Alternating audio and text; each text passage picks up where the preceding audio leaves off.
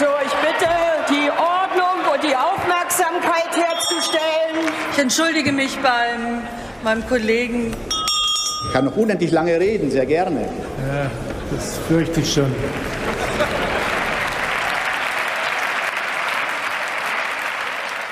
Guten Tag und herzlich willkommen zum Bundestalk, dem Polit-Podcast der Taz. Wir, das Taz-Parlamentsbüro, reden auch im neuen Jahr alle zwei Wochen über Politik, was wir bemerkenswert finden oder was uns aufregt. Heute ist Freitag, der 7. Januar 2022. Mein Name ist Pascal Beuker und mit mir im kleinen Taz-Studio sitzen heute Anna Lehmann, ich bin die Leiterin des Inlandsressorts der Taz zusammen mit Tobias Schulze und beschäftige mich vor allen Dingen mit den Themen Linkspartei und Bildungspolitik.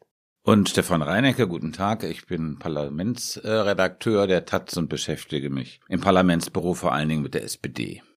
Liebe Anna, lieber Stefan, am Dienstag haben die Grünen ihre Unterstützung für eine erneute Kandidatur von Frank-Walter Steinmeier zum Bundespräsidenten entschieden. Am Mittwoch hat sich dann auch die Union dafür ausgesprochen. Nachdem sich bereits selbstverständlich seine Partei, die SPD und auch die FDP für ihn ausgesprochen haben, kann sich Steinmeier nun auf eine breite Mehrheit in der Bundesversammlung am 13. Februar freuen. Freut ihr euch mit ihm? Ich nicht. Freuen, naja, freuen. Also ich finde die Entscheidung, ich finde, dass Steinmeier jetzt eine zweite Amtszeit bekommt in Ordnung. Ähm, ich finde, er ist ein ähm, Bundespräsident, der das, was er damals 2017 für seine Amtszeit angekündigt hat, nämlich sich für Demokratie, Demokratie ins, ins Zentrum seiner Präsidentschaft zu rücken, das hat er getan. Und insofern finde ich, kann ich jetzt nicht so richtig einen Grund sehen, was gegen eine zweite Amtszeit sprechen würde, abgesehen von den realpolitischen Erwägungen, auf die wir bestimmt gleich kommen. Ja, Stefan hat recht, er hat einen guten Job gemacht, aber genau deshalb hätte er jetzt auch sagen können, mit 66, ähm, das war's, ich gehe in den Ruhestand, beziehe meinen Ehrensold und ähm, sag meiner Partei jetzt mal, sie soll eine, Nachwürde, eine Nachfolgerin für dieses Amt suchen, die erstens weiblich ist und zweitens äh, vielleicht noch andere Merkmale in sich vereint, die tatsächlich auch die Breite der Gesellschaft repräsentieren. Ich finde, dieses Amt wirkt eh aus der Zeit gefallen und äh, dass Steinmeier jetzt eine zweite Amtszeit an, äh, antritt und das Amt wiederum weiß, männlich, älter besetzt ist, macht es nicht besser. Und er und diese ganze Genese seiner Kandidatur, also er hat es ja früh angekündigt, äh, dann hat sich seine Partei selbstverständlich hinter ihn gestellt, dann mussten sie, dann hat sich die FDP aus taktischen Gründen hinter ihn gestellt, die Grünen mussten nachziehen, die Union jetzt gezwungenermaßen auch, die tut der Demokratie keinen guten Dienst. Also das, was er zum Herzen, zur Herzensangelegenheit gemacht hat, das beschädigt er dadurch eher, denn man hat den Eindruck, das wird eh alles im Vorhinein ausgekungelt und diese Bundesversammlung am 13. Februar ist da nur noch ein Gremium, was das Ganze sozusagen abnickt. Aber war das nicht immer so? Also ich erinnere mich nur an eine einzige, und das kenne ich auch nur aus Erzählung, so alt bin ich ja noch gar nicht, äh, eine einzige Wahl, äh, wo es richtig eng war, wo es richtig knapp war. Das war äh, die Wahl 1969, wo zum ersten Mal ein Sozialdemokrat mhm. gewählt worden ist, und zwar im dritten Wahlgang ganz mhm. knapp Gustav Heinemann. Sonst war das doch immer vorher ausgekakelt. Ich finde, das ist so ein bisschen also Kungelei oder das beschädigt die Demokratie. Das ist, das finde ich, ist wirklich ein Kaliber zu viel. Also das, ähm, die Bundesversammlung oder Gremien, die eben das höchste Stands, äh, Staatsamt wählen, dass die Parteien dabei eine wesentliche Rolle spielen, dass dabei äh, parteitaktische äh, oder strategische Überlegungen eine Rolle spielen, das ist ja gewissermaßen nichts, ähm, was IGIT wäre, sondern das ist irgendwie der normale äh, Verlauf. Und ähm, wenn wir uns angucken, was es für Bundespräsidenten gab, du hast Gustav Heinemann erwähnt, ähm, das war eben sozusagen ähm, schon ein Zeichen für das, was dann später kam, die sozialliberale Regierung. Und das ist gewissermaßen so ein Gleichklang zwischen Kanzlerschaft und äh, Bundespräsidentschaft gab, ist ja irgendwie ein Kennzeichen der Bundesrepublik. Und das gewissermaßen unter so einen Kugelverdacht zu stellen, finde ich bisschen, äh, ähm, finde ich ein bisschen schief. Ähm, dein Kernargument ist ja, Anna, wenn ich das richtig sehe, wir bräuchten eine Bundespräsidentin. Und ich glaube, das ist natürlich ein Argument, wo viel dran ist. Ne? Also wir haben seit 1949 nur Männer in dem Amt gehabt. Ähm, also vom Amt her gesehen hast du völlig recht. Ich würde gleichzeitig sagen, für die SPD, ähm, wir haben jetzt, glaube ich, zum ersten Mal ein paritätisch besetztes äh, Kabinett. Naja, fast, wenn wir den Bundeskanzler nicht wenn mitzählen. Wenn wir den ne? Bundeskanzler nicht mitzählen. Ähm, Rolf Mützenich ist nicht ähm, Bundestagspräsident geworden, sondern Bärbel Baas aus der Überlegung, dass eben Steinmeier Bundespräsident wahrscheinlich bleiben wird und deswegen das zweithöchste Amt mit einer äh, sozialdemokratischen Frau besetzt worden ist, die auch ähm, nicht nur sozusagen, was das Geschlecht angeht, sondern auch was sozusagen ihre, Sozi ihre soziale Genese, ihren sozialen Hintergrund angeht, was anderes ist als dieses übliche, ähm, alle SPD-Politiker sind entweder Politikwissenschaftler oder Juristen, noch einen anderen Hintergrund hat aus Duisburg. Also wenn man sich das ganze Setting anguckt von dieser Ampel und Scholz, finde ich, dann fällt das Urteil ein bisschen milder aus. Ähm, zum ersten Argument, also äh, Kungelverdacht, ähm, ja, das stimmt, das war sozusagen immer Verhandlungsmasse im großen, äh, im Zuge der Bundestagswahlen beziehungsweise danach. Äh, das heißt aber nicht, dass es gut ist, beziehungsweise äh, dass man sagen muss, weil es schon immer so war, muss es so bleiben. Ähm, das hat eh sozusagen so einen langweiligen Touch, dieses Amt. Und man kann sich zumindest vorstellen, dass man die Kandidaturen und äh, die Genese etwas transparenter macht. Mhm. Und ähm, wenn das sozusagen so ist, ähm, weil, also dass man sozusagen mit dem, mit dem Amt des Bundespräsidenten oder mit der Wahl dieses Amtes eigentlich andere Ziele verfolgt, ich finde, dann schmälert man dieses Amt. Man sagt, es ist ja eigentlich gar nicht so wichtig. Das stimmt zwar, das stimmt zwar, aber man muss ja diesen Eindruck ja nicht noch unterstreichen. Mhm. Das zweite, äh, das Ganze in einem größeren Rahmen zu sehen. Ähm, ja und nein. Also ich glaube, wir, wir sind zum ersten Mal da, dass wir sagen, wir haben ein Kabinett paritätisch besetzt, minus die Staatssekretärin. Ne? Ähm, und dann wäre es doch gerade an der Zeit gewesen, dass man sagt, dieses Amt, was ja jetzt nicht im Kabinett angesetzt ist, sondern was ja für sich steht, da ziehen wir ebenfalls mhm. nach. Mhm. Wir sind sozusagen angetreten mit dem Versprechen, wir lüften die, wir, wir machen eine gesellschaftliche Modernisierung, wir lüften die, wir lüften durch. Und dann wäre sozusagen ein Amt, das mit so viel Repräsentativität verbunden ist, mit so viel Symbolik aufgeladen ist, doch gerade geeignet zu zeigen, hier setzen wir ebenfalls an. Und das macht man nicht in letzter Sekunde oder jetzt eine, mhm. oder eine Woche vor der Wahl. Das hätte man viel früher meinetwegen schon, nachdem man sich sozusagen entschieden hat, Volks, äh, Scholz zum Kanzlerkandidaten zu machen, hätte man sich strategisch überlegen können, falls wir die Wahl gewinnen, wer wird dann Bundespräsident? Aber es gibt ja eine wirkliche Überraschung bei Steinmeier, äh, was ihn auch wirklich unterscheidet von all seinen Vorgängern, nämlich dass er von sich selber heraus zum Zeitpunkt, wo es überhaupt nicht absehbar war, dass es für ihn eine Mehrheit geben würde, äh, in der Bundesversammlung erklärt hat, er will wieder. Ja, also es ist ja so, ohnehin so, dass noch kein einziger Sozialdemokrat es geschafft hat, äh, zwei Wahlperioden zu absolvieren als Bundespräsident. Mhm. Und ähm, frühere äh, Bundespräsidenten haben dann immer äh, großzügig ihren Verzicht erklärt und gesagt, dass sie nicht mehr kandidieren wollen. Und zwar genau an dem Punkt, wo dann klar war, dass sie keine Mehrheit mehr haben. Ähm, zum Beispiel bei Johannes Rau war das äh, so. Das war auch bei Walter Schede so, also es ist genau. jetzt parteiübergreifend. Genau. Jetzt hat Steinmeier äh, etwas gemacht, wie gesagt, was ich, ich, überraschend fand. Er ist ins Risiko gegangen. Ja. Hätte dann wirklich die SPD ihn äh, dann noch meucheln können? Nachdem es mit der Ampel geklappt hat. Ich meine, hätte es eine Jamaika-Koalition gegeben, wäre ja klar gewesen, äh, ja. dann wäre er weg gewesen. Ne? Oder schwarz-grün, ja. Spricht das denn für ihn oder spricht das gegen ihn, dass er das so früh angekündigt hat? Ich, ich finde, spreche, finde, das spricht gegen ihn. Ich finde, wir müssen gewissermaßen hier doch auf äh, die Person Steinmeier zu sprechen kommen, mhm. auf Licht und Schatten unseres mhm. Bundespräsidenten. Und zum Schatten gehört, glaube ich, schon das, ich sehe das auch kritisch, so wie du, Anna, oder so wie Pascal, wie du es gerade äh, anmoderiert hast, also Steinmeier ist ein Mann des Apparats. Ja, der ist, äh, wenn man sich eine politische Karriere anguckt, der war Büroleiter von von Schröder, ist äh, Jurist, also der klassische SPD-Apparatmann. Ja, mit einem ausgesprochenen Machtinstinkt. Wenn wir seine Karriere anschauen, wenn wir uns nochmal erinnern, er war 2009 dann, ähm, dann der Kanzlerkandidat, hat äh, die Wahl verloren aus der Großen Koalition heraus und am Wahlabend, ich weiß es noch, äh, erklärt, äh, erklärt, er will Fraktionsvorsitzender werden. Ja, und damit gewissermaßen, was dieser ohnehin unbrauchbare, desolate linke Flügel wollte, damit gewissermaßen im Keim erstickt.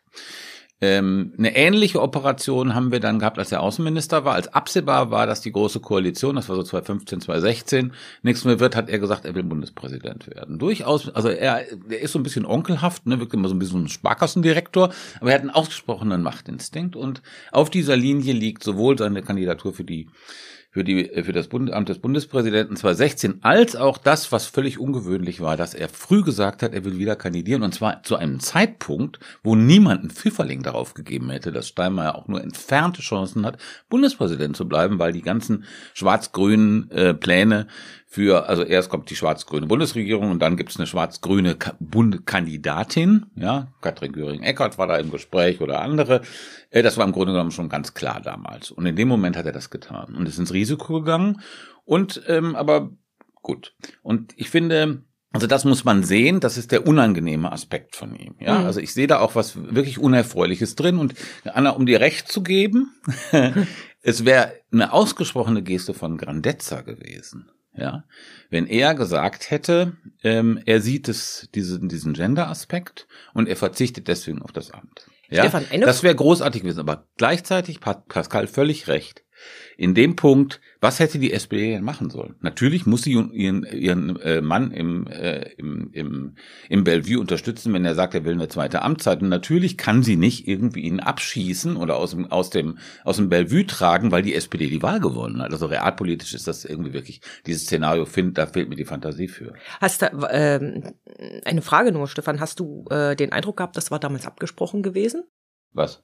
Was war abgesprochen? Dass äh, Steinmeier, also als er gesagt hat, er möchte sozusagen eine zweite oder er stehe, stehe mit voller Überzeugung ja. für eine zweite ja. Amtszeit bereit, war das im Willy Brandt-Haus abgesprochen. Also da hat man gesagt, das ist der richtige Move zur richtigen Zeit. Das, glaube ich, kam von Steinmeier.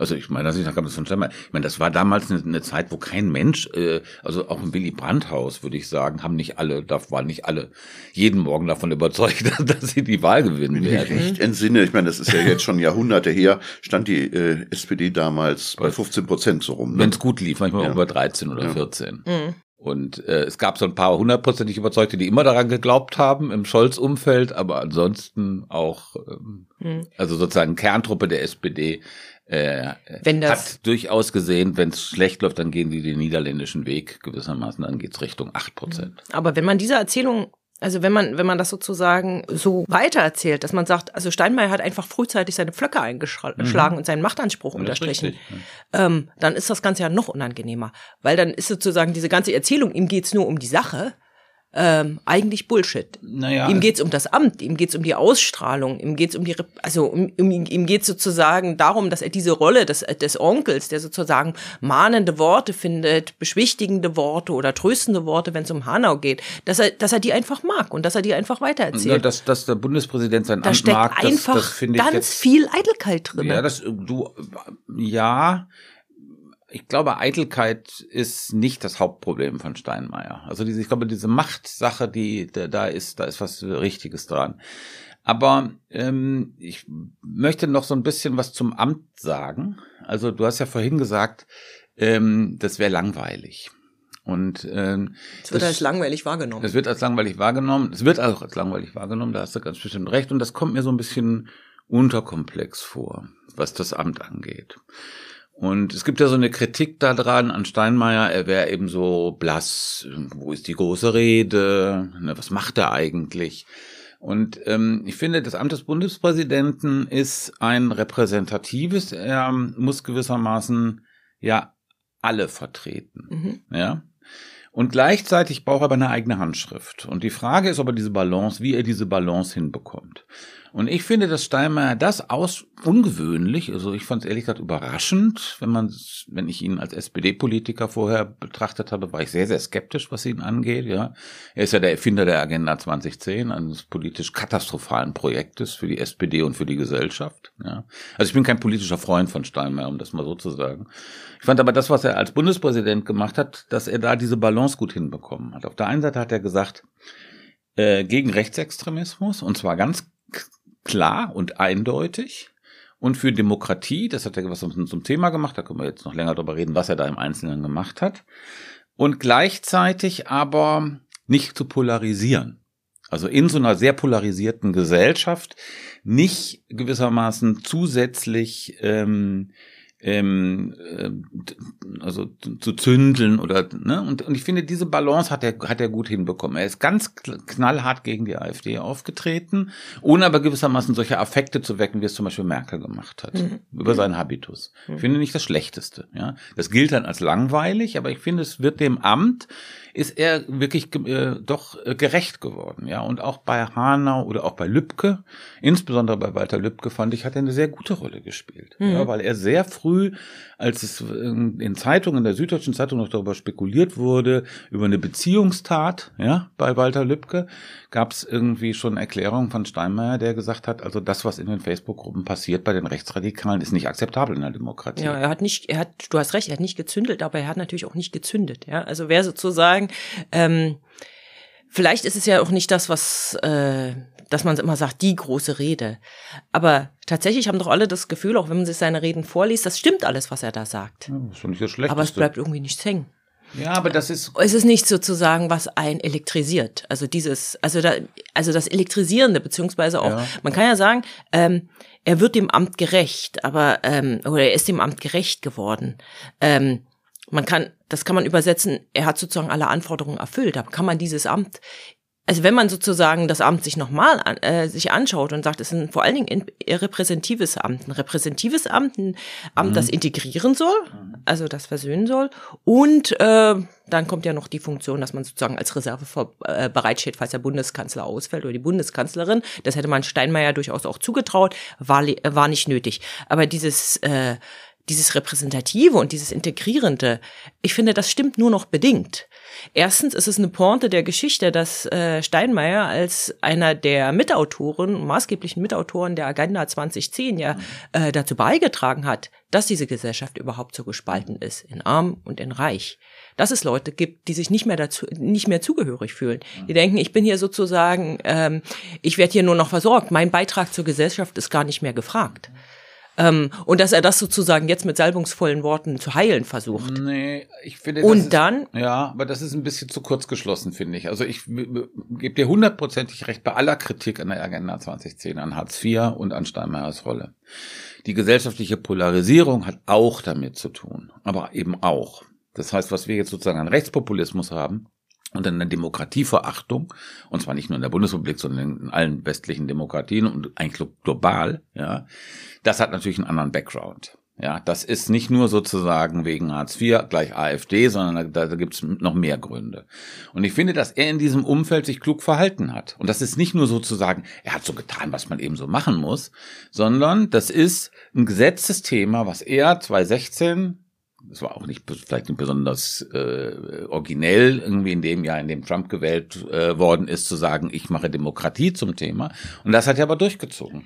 Und ich finde bei Hanau, ich finde bei NSU 2.0, also auf Steinmeier war in all diesen Sachen Verlass. Und das finde ich ein ähm, etwas, was man nicht gering schätzen sollte. Das ist nicht sozusagen einfach nur Pflicht.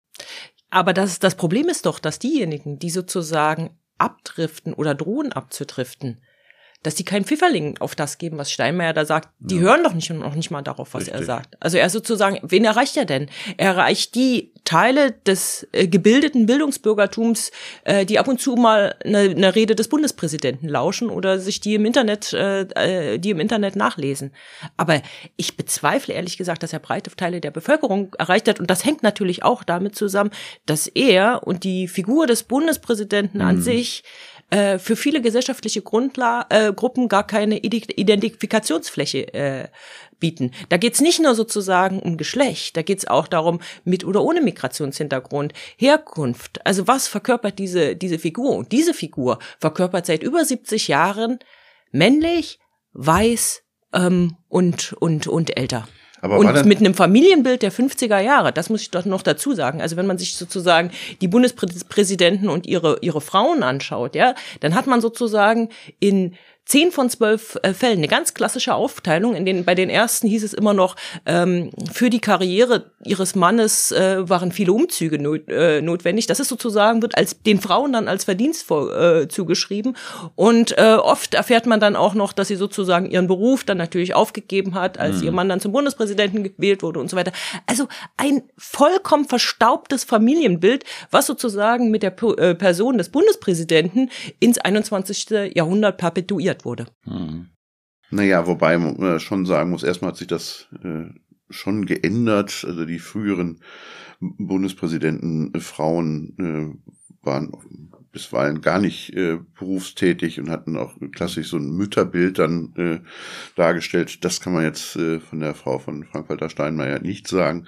Hat sich Nicht aber sagen. auch als Richterin beurlauben lassen. Ja, aber das ist natürlich aber äh, auch angemessen, weil es ist natürlich schwierig. natürlich immer sachliche Gründe Ja, aber dafür. sie ist im Staatsdienst gewesen. Ja, und dass, äh, dass sie im Staatsdienst ist und äh, gleichzeitig äh, ist äh, ihr Mann Staatsoberhaupt. Das ist äh, gerade übrigens als Richterin eine etwas komplizierte Geschichte. Und ich glaube, ich glaube im Übrigen, äh, auch wenn es eine Frau als Bundespräsidentin gäbe, dass dann kann ich mir nicht vorstellen, dass der Mann dann äh, irgendwie Richter wäre oder äh, Bundestagsabgeordneter äh, oder sonst irgendwas, sondern der würde dann auch repräsentieren. Richtig, aber das wäre doch sozusagen, das wäre doch sozusagen eine Umkehrung von gesellschaftlichen Mehrheitsverhältnissen, dass der Mann sich beurlauben lässt, um die Karriere seiner Frau zu fördern. Das haben wir, das haben wir doch im gesellschaftlichen, also das ist doch sozusagen über, man kann es sagen, man kann es sagen, in Gesamt in der Geschichte der Bundesrepublik, das muss doch erst noch erkämpft und erstritten werden. Das ist doch nicht selbstverständlich. Und wenn dann sozusagen in dem Amt des Bundespräsidenten diese Umkehrung der Geschlechterrollen schon mal vorgelebt wird,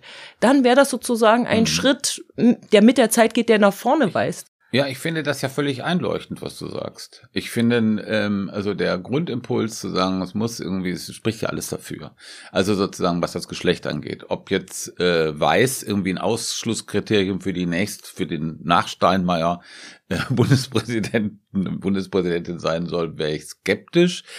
Aber was Geschlecht angeht, hast du natürlich äh, völlig recht. Und wie gesagt, Steinmeier, wenn er anders gestrickt gewesen wäre, hätte er das, äh, das wäre großartig gewesen. Ja, er wäre, ähm, also es hätte nur äh, ähm, lobende äh, Kommentare gegeben für diese Entscheidung. Die gab es aber jetzt nun mal nicht. Und ich kann nicht genau sehen, um noch das Argument nochmal stark zu machen, ich kann nicht genau sehen, wie die SPD das hätte handeln können. Also du kannst einen Bundespräsidenten äh, gewissermaßen deiner eigenen Partei, wo die Mitgliedschaft ja ruht, äh, schlecht vor die Tür setzen, nachdem du die Wahl gewonnen hast. Um darauf noch zurückzukommen. liegt- Nachdem du liegt- vers- versprochen hast, äh, aber- seine Kandidatur zu unterstützen. Aber liegt nicht der eigentliche Fehler 2017, also bei seiner ersten Kandidatur und nicht jetzt? 2017 hatte äh, die SPD die historische Chance, tatsächlich wieder einen Bundespräsidenten oder die Bundespräsidentin zu stellen. mhm. Sie hatten bei Wahlen vorher zweimal eine Frau aufgestellt, äh, äh, in in einer Konstellation, wo klar war, dass sie keine Chance hat. Eine sehr honorige Frau, Gesine Schwan. Mhm. Ähm, und genau an dem Zeitpunkt, wo äh, es eine Chance gegeben hätte, dass sie gewählt wird, haben sich dann wieder für den Mann entschieden. War nicht da der Fehler? Doch. Ja, zwei, man kann sagen 2017, aber schon 2012, 2010. Also immer dann, äh, wenn die Chance bestünden hätte, dass man sozusagen eine, eine Kandidatin aussucht und diese Chance versäumt hat. Ja, ist völlig richtig. Ich finde das Argument von Mhm. also Pascal von dir und auch, du hast ja unterstützt vollkommen einleuchtend. Ähm, das war, das hat genau gesprochen über diese Mentalität in der SPD. Man stellt Gesine Schwan auf, wenn sie keine Chance hat, obwohl sie natürlich, also vom, von intellektuellen Format äh, geeigneter als alle anderen Kandidaten gewesen wären, diesen Job zu machen, auch von ihrer geistigen Unabhängigkeit und auch von ihrer, ähm, von ihrem Charakter her. Und in dem Moment, in dem es aber die Chance gibt, weil Merkel das damals, glaube ich, machtpolitisch so ein bisschen in den Sand gesetzt hatte, kommt dann wieder der Mann des Apparats. Insofern war der Fehler sozusagen die falsche Weichenstellung war 2017. Wenn die SPD wirklich sich selbst getraut hätte, da nochmal Gesine Schwan zu nominieren oder eine Frau zu nominieren, das wäre klug gewesen. Und das wäre auch machbar gewesen. Wie gesagt, also ich finde jetzt Steinmeier im Grunde genommen da irgendwie den Stuhl vor die Tür zu setzen im Bellevue, das scheint mir realpolitisch so ein bisschen abwegig zu sein. Kommen wir zur größten, größten Oppositionspartei. Ähm, ganz erstaunlicherweise hat ja die CDU zum ersten Mal überhaupt ähm, darauf verzichtet, ähm, selber äh, keinen Kandidaten, Kandidatin zu nominieren. Also Steinmeier ist gemeinsam nominiert worden äh, von äh, äh der SPD und der Union. Mhm. Und bei früheren, äh, in früheren Zeiten, ob es jetzt Heinemann war, ob es Rau war, äh, mhm. äh, ob es ähm, äh, bei Walter Scheel war, hatte die CDU immer einen Gegenkandidaten. Mhm. Ne? Diesmal verzichteten sie darauf. Ähm, Im Dezember äh, gab es führende CDU-Politiker, die noch vehement äh, dafür mhm. plädiert hatten, äh, eine Kandidatin aufzustellen. Ja, äh, Hendrik Wüst aus Nordrhein-Westfalen, der Ministerpräsident, mhm. ähm, der designierte Parteivorsitzende Friedrich Merz hat sogar gesagt, äh, das wäre selbstverständlich, eine Kandidatin ähm, aufzustellen. Was haltet ihr davon, dass Sie sich jetzt entschieden haben, Steinmeier zu unterstützen? Ja, ich finde es überhaupt nicht erstaunlich. Ich hätte es erstaunlich gefunden, wenn Sie sozusagen tatsächlich noch den Mumm gehabt hätten, äh, eine Gegenkandidatin aufzustellen.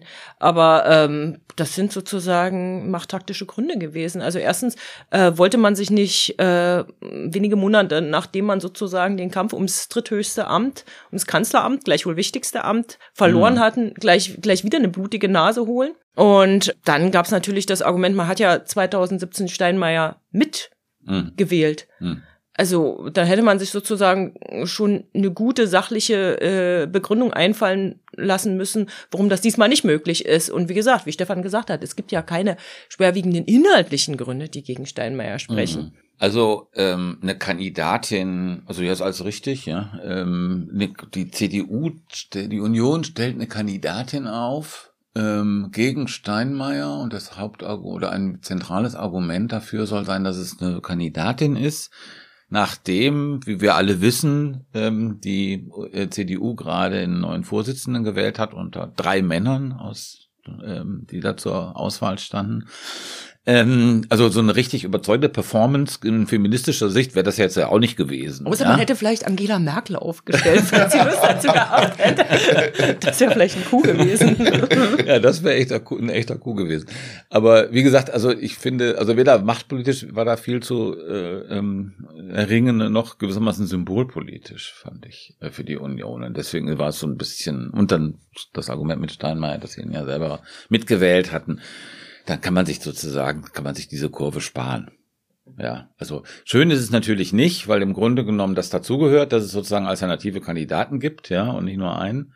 Aber aus, wie gesagt, aus, aus, ich kann den, den, den, das Plus für die Union mit einer eigenen Kandidatin wirklich nie erkennen. Aber es wäre natürlich toll, wenn die Linkspartei sich äh, nächste Woche will sie ja darüber beraten, dazu durchringt, eine äh, repräsentable Kandidatin äh, aufzustellen ähm, selbst wenn es nur dem Anschein äh, genügt, dass man sagt, okay, das ist Demokratie heißt, dass man auch eine Auswahl mhm. hat und die ja. äh, Gelegenheit, Mehrheiten sozusagen auch zu verschieben. Aber es würde trotzdem der Bressigkeit dieser Veranstaltung äh, gut tun, beziehungsweise es würde ein bisschen Schwung reinbringen. Außerdem würde es der Linkspartei, glaube ich, auch ganz gut da tun. Da kommen wir, glaube ich, gleich ja, noch drauf. Ich wollte wollt aber noch. Das ist, ist ja Teil des Rituals, dass die Linkspartei immer jemand aufstellt, oder? Ja. Naja, da kommen wir gleich noch ja, zu. Ich okay. würde gerne noch bei äh, den Volksparteien bleiben. Ich fand das auch ausgesprochen positiv, äh, dass sie keine Kandidatin gefunden mhm. haben. Und zwar deswegen, weil es mich schon verdammt ärgert, äh, dass äh, SPD und Union immer nur dann Frauen aufstellen, wenn mhm. klar ist, dass sie keine Chance haben. Genau. Also die erste Kandidatin überhaupt war ja 1979 Annemarie Renger. Das mhm. hat ja immer noch ein Zeichen gesetzt, äh, weil mhm. bis dahin hat nicht, keine, noch nie eine Frau kandidiert. Mhm. Es gab mal eine Frau, die eine Stimme bekommen hat, aber die hat nicht kandidiert. ähm, okay. Ähm, das, du schon wieder weißt. Wer war das? Lüders von der FDP. Das war äh, 54, das war die Wahl von Heuss. Ah, ja. ähm, ähm, die hat eine Stimme bekommen, ja. obwohl sie gar nicht kandidiert hat, äh, sondern ihr Parteifreund, äh, der Kandidat und auch der, der wiedergewählt worden ist. Und das war, das war aber noch wieder mit Anne Renger dann politisches Zeichen. Aber danach gab's äh, Dagmar Schipanski, ja. die Kohl plötzlich da aus dem Hut gezaubert genau. hat. Und äh, dann hatten wir ja schon drüber gesprochen, Gesine Schwan. Ja. Und dass dieses Ritual, Frauen immer nur aufzustellen, wenn sie keine Chance haben, diesmal durchbrochen worden ist von der Union, natürlich aus ihrer Schwäche heraus. Ich glaube, ihr habt da vollkommen recht. Fand ich ja eher wirklich positiv. Aber sie wollten ja den Deal machen, sie wollten mit den, mit den Grünen äh, ja äh, das hinkriegen, haben ja Gespräche ge geführt, das ist ja auch offiziell bestätigt, das mhm. ist ja kein Geraune mehr. Ähm, aber auch dann wäre es ja so gewesen, hätten sich auf gemein, eine gemeinsame Kandidatin äh, geeinigt, hätte die keine Chance gehabt. Also es wäre dumm gewesen, deswegen, wenn die Grünen das gemacht hätten. Ähm, also sie hätten keine Chance gehabt in der sie Maßgabe. Hätte, sie hätte alle Stimmen der Grünen gebraucht, ne? Und dann nee, also auch das hätte nicht gereicht. Sie hätten eine Stimmen äh, aus dem Lager der AfD oder der Linkspartei haben äh, müssen. Ja. Und die, die meine Vorstellungskraft, äh, dass es äh, eine Kandidatin gäbe, die von der Union und den Grünen getragen wird und entweder die Stimmen der AfD oder die Stimmen äh, äh der Linkspartei äh, geschlossen kriegt, das, äh, naja. das reicht mir da nicht äh, also die, diese Vorstellungskraft habe ich nicht. Das, das wäre ja in dem Falle, wäre es ja so gewesen, dass weder, weder Steinmeier noch diese schwarz-grüne Kandidatin eine Mehrheit im ersten Wahlgang gehabt hätte. Mhm, aber im dritten, ne? Aber im dritten, ja die einfache Mehrheit. Im dritten die einfache Mehrheit. Genau. Das wäre so ein offenes Match gewesen, wenn man das so ein bisschen Faktoren da sind, die man nicht so richtig einschätzen kann. Aber ich glaube, das Ganze, also diese, diese Vorstellung scheint mir so bizarr zu sein, dass die, äh, dass die Grünen nach 16 Jahren Opposition jetzt in der Regierung, in der Ampel sind, das Erste, was sie tun, ist zusammen mit der Union, mit dieser völlig desolaten, diese völlig desolate Union zusammen eine, eine Bundespräsidentin. Das war, glaube ich, das letzte Zucken von Schwarz-Grün. Also, also der, der, das wäre doch, das wäre doch also ein politisches Suizidkommando erster Güte gewesen. Also und und mit welchem Sinn? Also was wäre der politische äh, Sinn für die für die Grünen gewesen, außer den der SPD und der FDP zu signalisieren, dass man bei der erstbesten Gelegenheit das ganze Ding in die Luft jagen will. Mhm. Oder dass man sich nicht am Nasenring durch die Manege ziehen lässt, äh, nachdem man sich ja sozusagen schon in den bei der Ressortverteilung und äh, in den Koalitionsverhandlungen so viele Zugeständnisse gemacht hat. Aber ich glaube auch, das waren sozusagen Gespräche, die wurden ja, also wir sind uns ja einig, wenn es Schwarz-Grün gegeben äh, hätte, dann wäre es wahrscheinlich Katrin Göring-Eckardt geworden. Ja, oder so. wir jetzt eine, würden wir jetzt im dann hätten wir jetzt eine, eine, eine, genau. eine, eine Bundespräsidentin. Und diese und Gespräche, der letzte Faden wurde nochmal aufgenommen. Wenn dann die Welt eine bessere wäre, dann mag ich ja würde ich ja auch noch ein Fragezeichen Ach, eine Pastorin als Bundeskanzlerin. Ja, äh, das ist eine ambivalente Sache. ja. Aber das Aber wir hatte hatten, keine Wir hatten Chance. ja schon äh. Äh, einen Pfaffen als Bundespräsidenten. Das, äh, einer reicht doch, finde ich, in der Geschichte. Also mit Gauck. Ja. Ähm, es war auch gut, als er dann äh, aufgehört hat. Kommen wir jetzt mal zu, tatsächlich zur Linkspartei. Du hast es ja eben gesagt, es ja gut, wäre gut, wenn es eine Alternative gibt. Die Union ja. stellt keine. Die AfD hat angekündigt, äh, wieder jemanden aufzustellen. Das ist allerdings nicht die äh, Alternative, die man sich wünscht. Bei der Linkspartei ist das zum Stand jetzt, an diesem Freitag, noch nicht entschieden. Sie äh, debattieren darüber noch kräftig. Es soll sogar Leute geben, die der Meinung sind, Steinmeier wählen zu können, was ich in der Fraktion mhm. finde ich, jetzt, finde ich sehr überraschend äh, mhm. von den Hintergründen, äh, die wir ja schon mhm. thematisiert hatten, Agenda 2010, aber auch natürlich Murat Kurnatz, darf ja, man nicht vergessen, ja. Guantanamo. Aber es spricht viel dafür, dass sie äh, jemand eigenes aufstellen. Findet ihr es richtig? Findet ihr es falsch? Ich finde es richtig, ja. Auch also, wenn es ein Mann wäre? Ähm, auch wenn es ein Mann wäre, weil dann hätte man so zum, zumindest das Argument durchbrochen, wir stellen nur eine Frau auf, dann sozusagen, wenn es wenn's, äh, wenn sicher ist, dass sie nicht gewählt würde. Aber ich finde es richtig, weil äh, die Linkspartei hat ja in der äh, also in den letzten Monaten seit der Wahl äh, für wenig positive Schlagzeilen äh, gesorgt. Ähm, und äh, wenn sie sich sozusagen, sie, sie, sie, sie reibt sich auf in internen Grabenkämpfen und äh, das Höchste, was sie im Bundestag noch hinkriegt an gemeinsamer Haltung, ist eine gemeinsame Enthaltung, zum Beispiel zur Impfpflicht in Pflegeheimen. Man vermisst sozusagen bei der mhm. Linkspartei äh, das Progressive. Also was, was, was bietet sie an, wo Leute sagen können, gute Idee, da gehen wir mit. Und das wäre eine Gelegenheit, in Form einer Person jemanden aufzustellen, gesagt, wir haben eine progressive Idee von dieser Gesellschaft und wir bieten euch eine Alternative an und wir bieten euch äh, jemanden an, für den ihr auch stimmen könnt. Mhm. Und bei der Linkspartei war es ja so, ich glaube, das letzte Mal, wen hatten sie aufgestellt? Lück Jochimsen? Ah, davor hatten sie, ach nee, nee hatten nee, sie Butterweg, äh, Butterweg. Butterweg. Und der hat ja sogar mehr Stimmen bekommen, ja, ne, als ja. er sozusagen, ja. als die Wahlleute, der, als die Linkspartei Wahlleute stellt. Und er hat schon Bella Figura gemacht. Das genau. war natürlich aber auch Glasfeld vorher noch. Glasfeld gab es auch. Ja, nein, also, also Butterwege war natürlich tatsächlich genau das äh, Kontraprogramm zu Steinmeier. Mhm. Also Genau. auch ein, äh, alter Sozialdemokrat. äh, Die hatten beide sind beide gleich, gleich alt. Ja. Ähm, haben beide eine sozialdemokratische Karriere, nur mit einem sind sie halt sehr unterschiedlich abgebogen. Ähm, der eine nämlich bei der Agenda 2010 und der andere in der Gegnerschaft der Agenda 2010 und hat ja die SPD verlassen. Ähm, ist der profilierte Armutsforscher in der, äh, in der Genau. Bundesrepublik geworden. Also das passte natürlich sehr gut. Das der passte- Arte Glasfeld passte übrigens auch natürlich äh, sehr gut vorher, Ja. äh, tatsächlich als das Zeichen, ne, diese, diese äh, legendäre Ohrfeige gegen Kiesinger, gegen Ja. den NSDAP-Bundeskanzler. ähm, da, das war auch eine sehr honorige Frau, die sich auch sehr gut dort präsentiert hat. Ja. Aber sie haben natürlich in der Vergangenheit auch ein paar Mal mh, nicht so ganz glücklich gelegen. Ich erinnere da an Peter Sodan, ähm, Ja.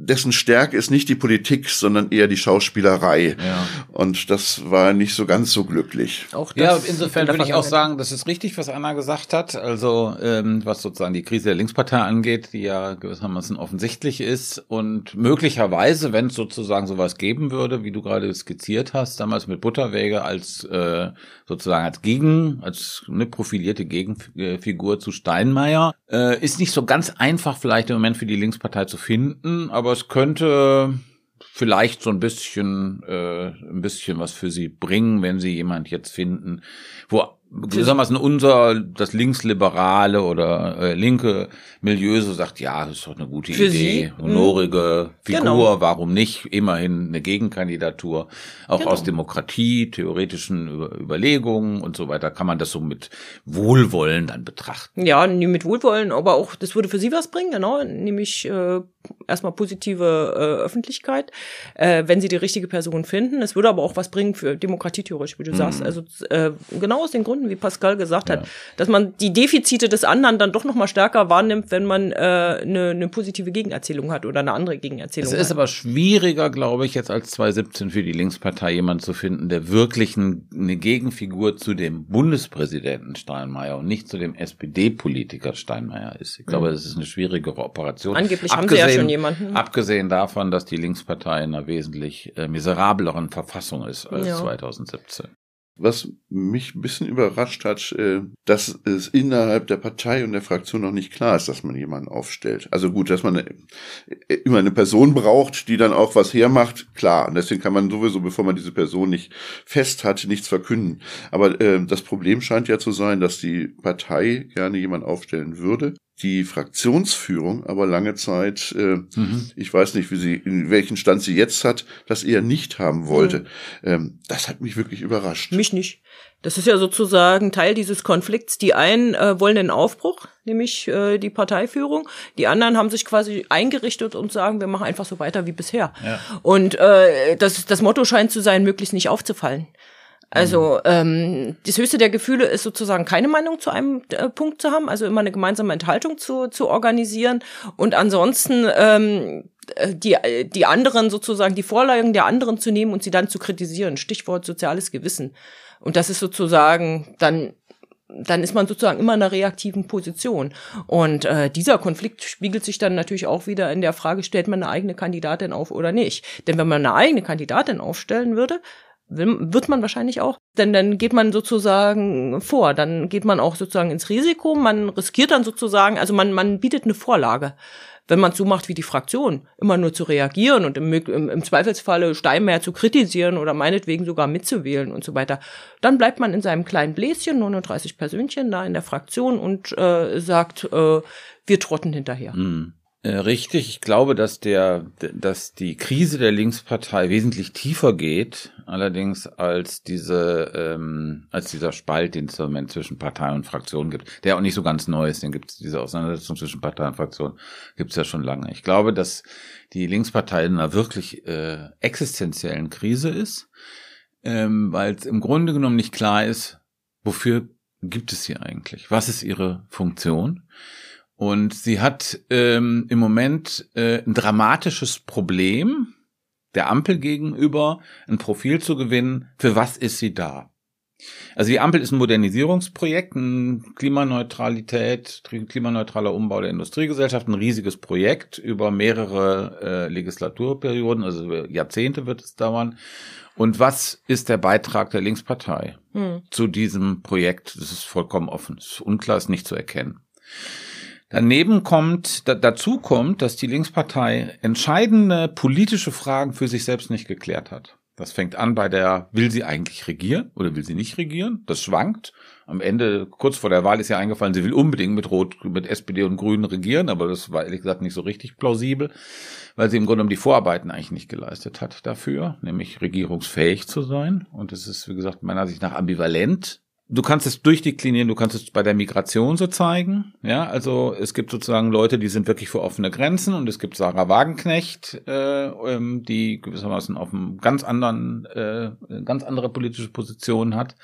Du kannst es zeigen bei ähm, bei Klimapolitik, ja, das reicht sozusagen von Fridays for Future Aktivisten bis zu äh, Klaus Ernst oder sozusagen diesem Gewerkschaftsflügel, der da irgendwie die ganze Zeit auf die Bremse tritt.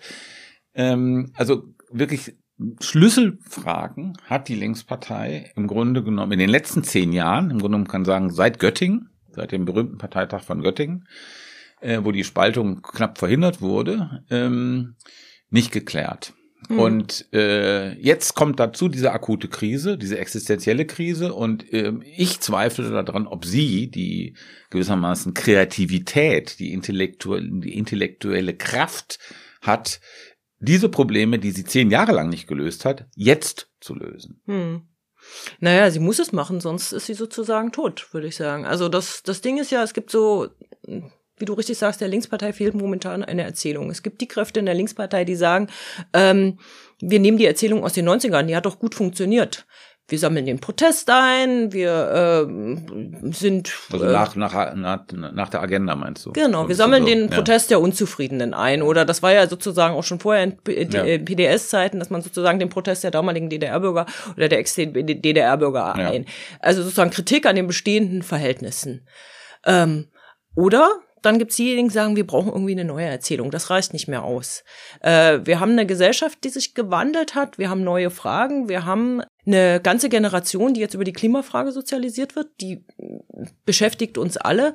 Und es wird eine Heidenaufgabe sein, diese ökologische Transformation zu meistern und die Leute mitzunehmen. Das zeigt sich ja jetzt zum Beispiel auch an diesem Streit ums äh, Billigfleisch. Ja, also wenn Cem Özdemir mir an, äh, ankündigt, wir wollen keine, äh, wir wollen keine Billigpreise, wir wollen keinen Rampfstreich, da, da kommen sofort die Leute raus, die sagen, aber was ist denn mit den Armen, die sich auch noch Fleisch leisten müssen? Und dann wäre es Aufgabe der Linkspartei, meiner Meinung nach, zu sagen, nicht alle müssen sich Hähnchenschenkel für 1,99 leisten können, sondern wir müssen dafür sorgen, dass alle sich dieses teure Fleisch leisten können, das gesunde, das ökologisch erzeugte. Nicht nur die Leute in Kreuzberg, mhm. auch die Leute in Hellersdorf-Marzahn, auch die Leute in äh, Rostock-Lichtenhagen und so. Das ist unsere Aufgabe. Wir wollen doch nicht, dass alle irgendwie billig Fleisch essen. Wir wollen, dass alle gesund leben können, dass alle Zugang haben zu diesem, zum gesellschaftlichen Wohlstand.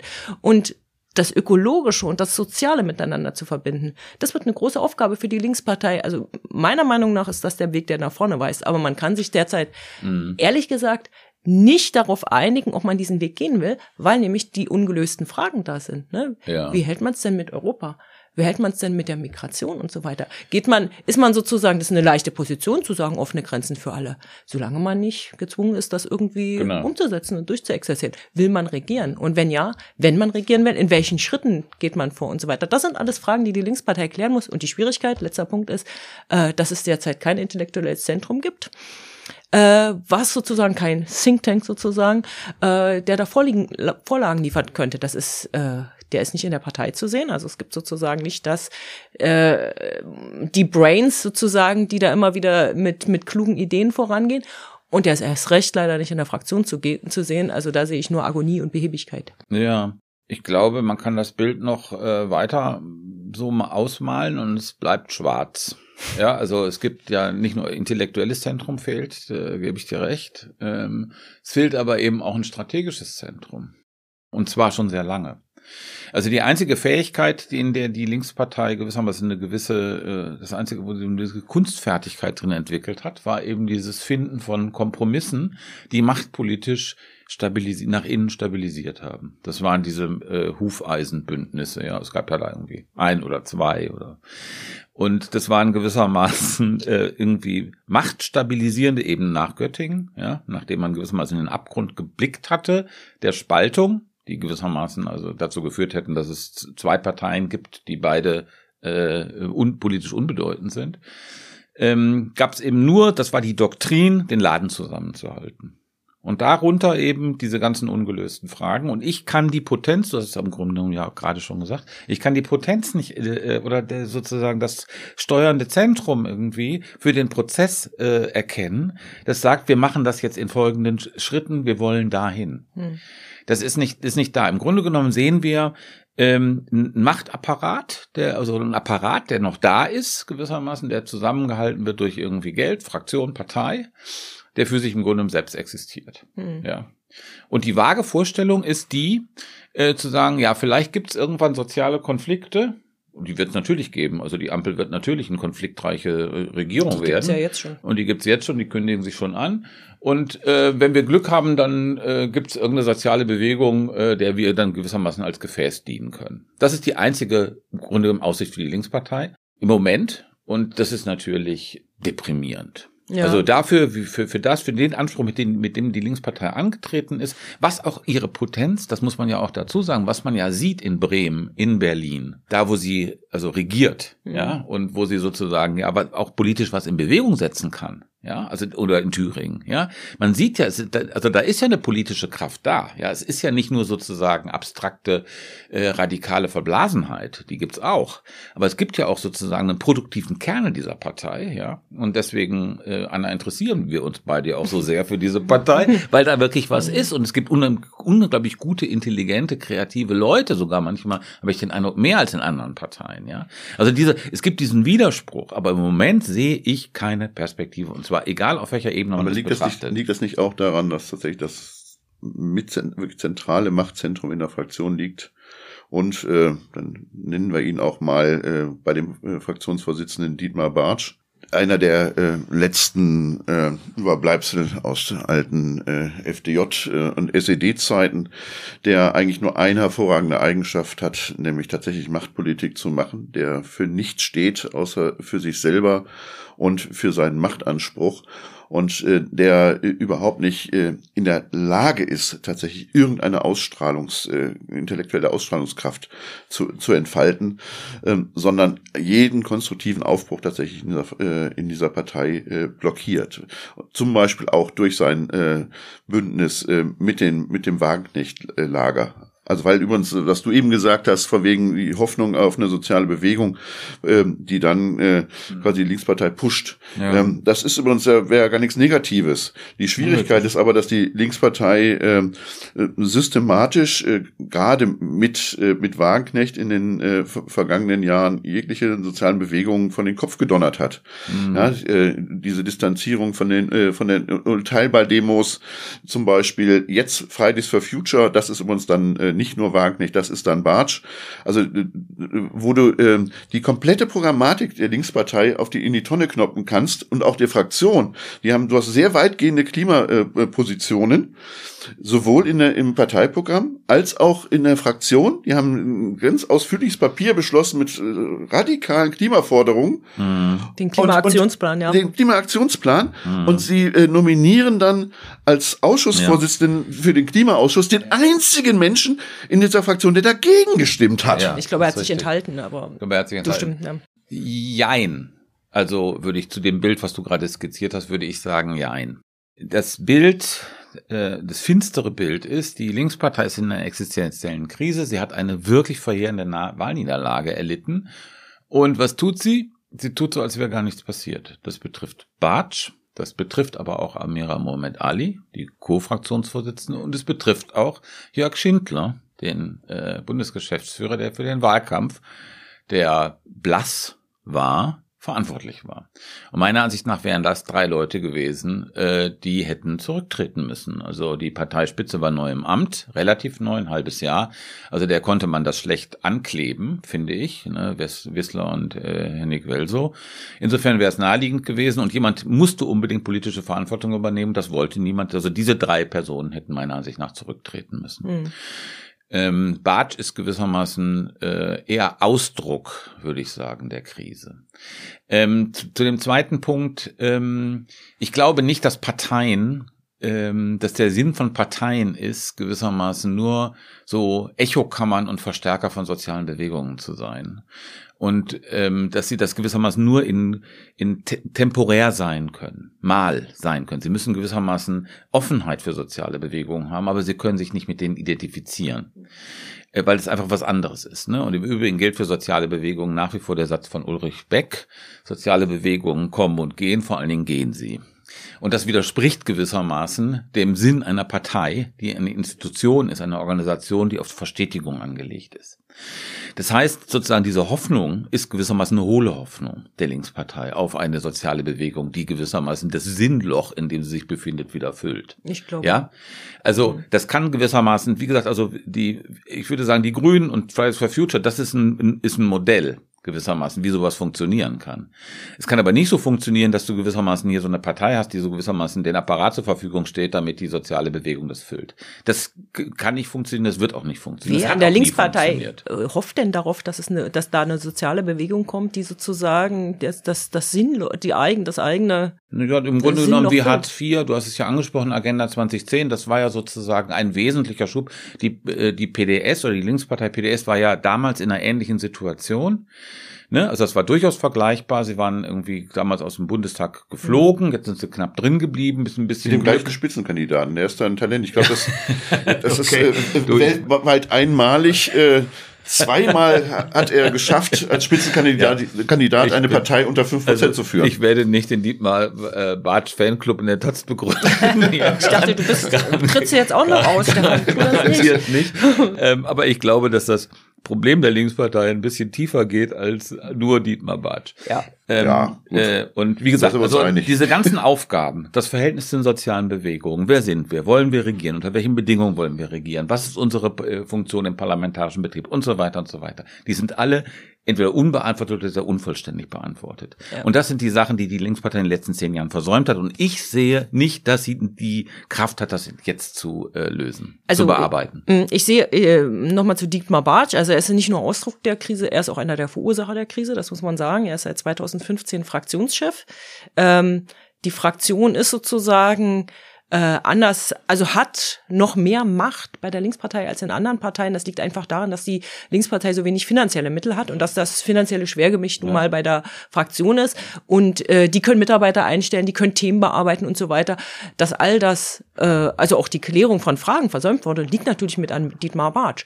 Und was sozusagen sein, äh, also wo man sagen kann, was er, was er aktiv, also er hat ja viele Dinge nicht getan, aber was er aktiv derzeit tut, ist im Prinzip diese äh, sozialen Bewegungen zu verprellen. Und das finde ich ist ein ganz großer Fehler. Und ich glaube, ähm, die wenigsten in der Linkspartei warten darauf, dass die soziale Bewegung kommt, die ihnen Beine macht. Das mhm. war, das war ja sozusagen der Impetus von Sarah Wagenknecht, die gesagt hat, mhm. ich gründe meine eigene soziale Bewegung mhm. und die soll meiner das Partei, war ein Riesenerfolg. ja, die soll meine Partei gefälligst in meine Richtung sozusagen ja. Schubsen. Nein, umgekehrt wird doch ein Schuh draus. Viele dieser Neumitglieder, also die Linkspartei hat ja einen, äh, einen Mitgliederaustausch, kann man sagen. Ein, ja, ein genau. Fünftel der Mitglieder ist neu hinzugekommen. Ja. Und äh, die Mehrheit dieser Mitglieder, die neu hinzugekommen ist, die sind äh, jünger als 35 Jahre und viele von diesen kommen eben aus diesen sozialen Bewegungen und sie warten jetzt nicht darauf, also das gibt ja, also andersrum wird ein Schuh raus. Sie kommen aus einer sozialen Bewegung, sind dort weiterhin aktiv, viele bei Ende Gelände, bei Fridays for Future etc. pp. Und Sie sind in einer Partei, um sozusagen ihres, ihr Spezialinteresse jetzt auch gesellschaftlich, mhm. äh, politisch fähig zu machen. Und das, der erste Schritt wäre doch, also wenn man sagt, man will diese Partei in die Zukunft führen, dass man diese jungen Leute nicht verprellt, wie es derzeit mhm. äh, der Fall ist, sondern dass man sagt, super, dass ihr da seid, super, dass ihr bei uns seid und nicht bei den Grünen. Wir geben euch die Gelegenheit, aktiv mitzugestalten, auch wenn das vielleicht manchmal übers Ziel hinausschießt und so weiter. Mhm. Aber ihr habt hier die Räume, um sozusagen diese Partei nach vorne zu bringen und das, um Gesellschaft zu gestalten. Das kann, das könnte, das, das machen die Grünen sozusagen mit Fridays for Future. Und die haben auch die Selbstsicherheit und die Selbstidentität gewissermaßen, das Selbstvertrauen, das machen zu können. Das hat die Linkspartei aber gar nicht, weil die Rolle unklar ist. Und irgendwie, also vielleicht noch eine, äh, eine Ebene drüber. Was ist die Rolle? Brauchen wir die Linkspartei überhaupt noch? Das ist, finde ich, die Schlüsselfrage. Also welche, mir, ich, hab, ich hab, fand die Partei immer interessant. Ich fand die in, in die PDS interessant als gewissermaßen eine Partei, die da äh, den, die Stimme sozusagen des, des Ostens war in den 90er Jahren, als die äh, in dieser Westdominanz. Ich fand die auch die Linkspartei interessant als äh, ähm, die äh, Steinmeier, um nochmal so auf ihn zurückzukommen, die fatale Agenda 2010 Politik gemacht hat und äh, die sozialdemokratische Kernidentität meiner Ansicht nach äh, beschädigt hat. Ähm, und die nächsten Schritt ist die Linkspartei aber nicht gegangen. Und der nächste Schritt wäre gewesen, wir sind sozusagen hier die äh, der, der linke Teil äh, einer äh, Regierung. Wir wollen regieren. Diesen Entschluss hat die äh, Linkspartei im Grunde genommen nie äh, ähm, gefasst. Sie hat sich auch politisch nicht so aufgestellt. Wenn man die Außenpolitik jetzt angucken, ja, ist meiner Ansicht nach sektiererisch äh, nach wie vor, was die Linkspartei da macht. Und aber, da, hat, haben wir zum Beispiel, aber, da, aber da haben wir zum Beispiel tatsächlich äh, einen wirklichen Dissens. Ich glaube, dass es alleine deswegen die Linkspartei braucht, damit es gerade in Deutschland wenigstens eine Partei gibt, mhm. die tatsächlich antimilitaristisch und pazifistisch ist, die aber eben nicht pro-russisch. Die, die, nein, natürlich nicht pro-russisch. Nein, aber natürlich ist es nicht. Entschuldigung, das ist nicht natürlich. Halt, äh, ich glaube, dass es notwendig ist, eine antimilitaristische und eine ja. pazifistische Partei im Bundestag zu sein, äh, zu haben, mhm. die Kriegseinsätze ablehnt. Mhm. Äh, was dann die Linkspartei real ist, äh, dass die äh, bisweilen äh, bei Kriegseinsätzen äh, von anderen äh, zum Beispiel äh, die Aktivitäten äh, Russlands in der Ukraine äh, ja. nicht so klar ist, wie ich mir das wünsche, ist eine ganz andere Frage. Aber ich ja. glaube, gerade in der deutschen, äh, vor dem Hintergrund der deutschen Geschichte ist eine solche Partei absolut notwendig. Mhm. Und nachdem die Grünen das äh, 1998 aufgegeben haben, bleibt mhm. da nur noch die Linkspartei. Und ich glaube auch, dass es gerade bei dieser Ampelkoalition notwendig ist, dass es eine Partei gibt, die äh, auf äh, ähm, Umverteilung setzt. Absolut. Also die ja für äh, ja. ist äh, für die Verteilung von von oben nach unten ja. und die für soziale Gerechtigkeit kämpft. Ja. Ob das die Linkspartei dann tatsächlich in der Praxis erfüllen kann, das wird man sehen, weil, wie gesagt, zurzeit beschäftigt sie sich ja vor allen Dingen mit ja. sich selber. Aber ich glaube, dass es einen Platz für so eine Partei im Bundestag geben das muss. Das geht's richtig. Ich bin ähm, äh, mit der einverstanden, also ich würde das ein bisschen anders prononcieren mit dem Pazifismus und dem Antimilitarismus meiner Ansicht nach. Das ist ein alter Streit ja auch in der Taz. Muss das nicht so weit gehen, dass man zum Beispiel so dogmatisch dann bei dieser Afghanistan-Evakuierung äh, sich das, dann, das sich, dann sich dann also, so verhält. Nein, nein, nein. Ja, aber äh, ja, das, du, du weißt, aber da sind wir, aber da sind wir wieder in der, sorry, aber da sind wir wieder in der Praxis. Mhm. Also ich war, war übrigens, ich war übrigens, hätte, wenn mich jemand gefragt hätte, ich wäre für dieses Mandat gewesen, mhm. weil ich dafür war, diese, die Menschen dort zu retten genau. und die Ortskräfte äh, zu ja. retten, die Menschen äh, rauszuholen. Mhm. Das ist aber kein Kriegseinsatz. Mhm. Also da ist das Problem, dass die, die, dass die Linkspartei oft zu sehr in ideologische genau. äh, Schützengräben sich da begibt. Genau also der, glaube ich, ein, ein Kernpunkt, den du gerade genannt hast, ist Umverteilung und soziale Gerechtigkeit. Das ist sozusagen die Kernidentität der Linkspartei. Mhm. Und ähm, alles andere kommt dazu. Das ist sozusagen, würde ich sagen, ihr Kern. Mhm. Und ähm, da ist, wie sieht's da aus? Hat sie da irgendwie in Zukunft was zu sagen? Wir haben jetzt diese 12 Euro Mindestlohn eine Forderung, die Scholz 2017 von der Linkspartei quasi übernommen hat. Das war eine Linksparteiforderung äh, und Scholz hat die gewissermaßen für die SPD reklamiert und eingespeist. Und ähm, es gibt sozusagen da jetzt keinen akuten symbolisch, ähm, also kein, kein, kein, kein Symbol für diesen Konflikt. Und insofern ist da sozusagen eher eine Defensive. Also da ist, ne, also du kannst jetzt sagen, wir wollen aber die Vermögenssteuer. Ja gut, dann kannst du gleichzeitig sagen, dann brauchen wir einen Bundesrat für oder Erbschaftssteuer. Also es ist kompliziert und ähm, es gibt kein sozusagen Symbol, wo die Leute sagen sofort, ja, das, das verstehen wir. Ne? Das waren die 12 mhm. Euro Mindestlohn. Und das ist im Grunde genommen weg. Und auch da sieht es im Grunde genommen finster aus für die Linkspartei, was sozusagen, sie hat ja immer eine, eine Kraft darin gehabt, soziale Konflikte zu skandalisieren, ja. Und da sieht es auch nicht, also ich sehe das im Moment nicht. Es kann sich natürlich alles ganz schnell ändern. In ein, zwei Jahren kann das anders aussehen. Aber im Moment ähm, kann ich das nicht erkennen, dass äh, das gewissermaßen da die Linkspartei rettet, weil ich glaube, das ist sozusagen ihr Kerngebiet soziale Gerechtigkeit. Hm. In Verbindung. Also man muss natürlich gucken, dass man es nicht sozusagen, also Kerngebiet heißt nicht, dass sozusagen man sich da so einmauert und sagt, alles andere ist kein Thema für uns oder wir, wir machen den Graben oder, oder wir differenzieren oder wir spielen verschiedene Themen gegeneinander aus. Ökologie oder soziale Gerechtigkeit. Die, wie gesagt, das wird sozusagen die Aufgabe sein, das schlau zu verbinden. Und, äh, also Biofleisch für alle. Ist Biofleisch für alle. Ist deine, genau. Das wäre sozusagen. Das wäre das Erfolgsrezept das für die Linkspartei. Und, und für ich die Linkspartei genau. wird das sozusagen äh, darauf ankommen. Also auch ich glaube, wie er das ja schon, äh, also wie Pascal das ja gesagt hat, dass es auf gewissen Feldern eben eine Partei braucht, die äh, eine, eine Alternative anbietet und, und die auch sagt, ähm, wir gehen über das, was sozusagen realpolitisch zurzeit äh, Status quo ist, hinaus. Wir haben eine Version von einer Gesellschaft, die anders ist. Mhm. Die nicht nur sozusagen, äh, die sagt, naja, Ungleichheit äh, ist halt so, ist im Kapitalismus so. Es gibt da die einen, die sozusagen Kapital haben, es gibt die anderen, die sozusagen ihre Arbeit verkaufen und so muss es auf alle Ewigkeit sein, sondern es gibt eine gesellschaftliche Alternative. Auch bei den Sozialdemokraten steht der Sozialismus, glaube ich, noch mit im Programm, aber ich glaube, kein Mensch glaubt mehr, Demokratischer Sozialismus. Der demokratische Sozialismus. Olaf Scholz wollte es streichen, als ja. er Generalsekretär war, ist aber gescheitert damit. Aber kein Mensch glaubt doch, dass die, dass, dass die, dass die Sozialdemokraten das ernsthaft noch als gesellschaftliches äh, Bild irgendwie Ich glaube, anstreben. da herrscht Einigkeit hier ja. am Tisch. Ja.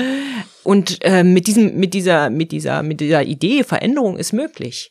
Es muss nicht alles so bleiben, wie es ist. Es ist, es, es, wir können sozusagen uns eine andere Gesellschaft vorstellen und so weiter. Mit dieser Idee kannst du, glaube ich, vor allen Dingen auch viele jüngere Menschen weiterhin für dich begeistern und sagen, das ist eine coole Idee, wir arbeiten darauf hin. Ich meine, ähm, dass irgendwann das Aus für den Verbrennungsmotor kommen könnte, dass irgendwann Atomkraftwerke abgeschafft werden, das hatte doch auch niemand für möglich gehalten. Alle hätten gesagt, realpolitisch völlig Quatsch und so, natürlich brauchen wir hier unser Auto. Und plötzlich ist genau diese ferne Zukunft die mhm. nahe Zukunft.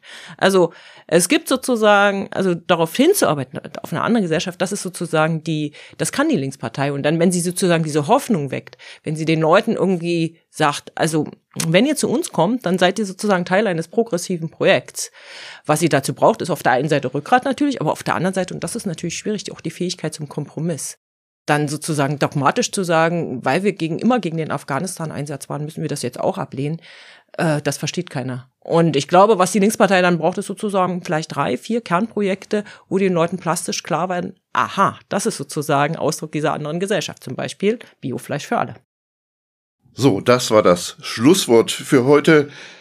Das war's, der erste Bundestalk im neuen Jahr. Bevor wir uns bis zum nächsten Mal verabschieden, kommt jetzt noch eine Art Abspann. Wer uns loben oder kritisieren will, wer Anregungen hat, der oder die kann uns eine Mail schreiben und zwar an bundestalk.taz.de. Und dann will ich noch zwei Personen erwähnen, ohne die es die, äh, diesen Podcast nicht geben würde. Dank an Nikolai Kühling für die technische Leitung und an Anne Fromm für die redaktionelle Betreuung. Last but not least, ein Podcast wie der Bundestalk kostet Geld. Aber die Podcasts sind bei der Taz kostenlos zu hören. Wenn ihr den Bundestalk oder die Taz generell unterstützen wollt, könnt ihr das über unser Bezahlmodell Taz zahlig tun, entweder mit einem einmaligen Betrag oder auch regelmäßig. Wie das genau funktioniert, erfahrt ihr auf taz.de. Also dann vielen Dank fürs Zuhören und hoffentlich in zwei Wochen wieder.